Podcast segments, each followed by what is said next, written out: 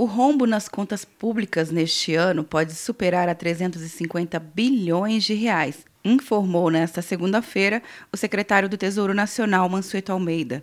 Segundo Mansueto, este ano será bastante atípico devido às medidas de enfrentamento ao coronavírus. Do ponto de vista de aumento de despesa primária, que não estava no orçamento, a gente já está falando de um número acima de 100 bilhões de reais e de um déficit primário que vai, com certeza, ultrapassar 300 bilhões de reais. É uma despesa robusta. A gente está falando aí de um déficit primário que com certeza vai superar 4% do PIB.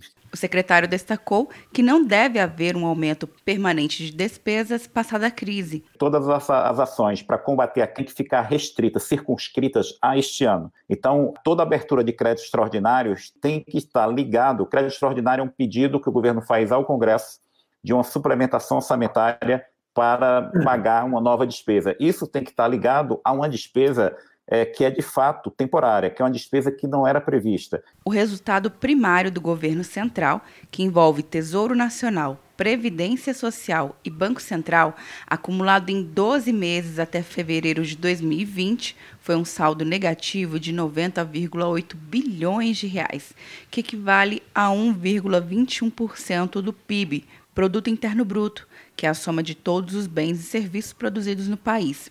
A meta de resultado primário do governo central para 2020 era um déficit de 124,1 bilhões de reais, equivalente a 1,64% do PIB.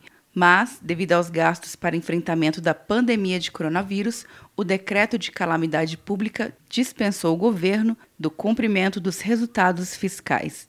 Quer um ano sem mensalidade para passar direto em pedágios e estacionamentos? Peça a Veloy agora e dê tchau para as filas. Você ativa a tag, adiciona veículos, controla tudo pelo aplicativo e não paga mensalidade por um ano.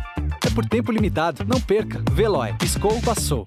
De Brasília, Luciana Castro.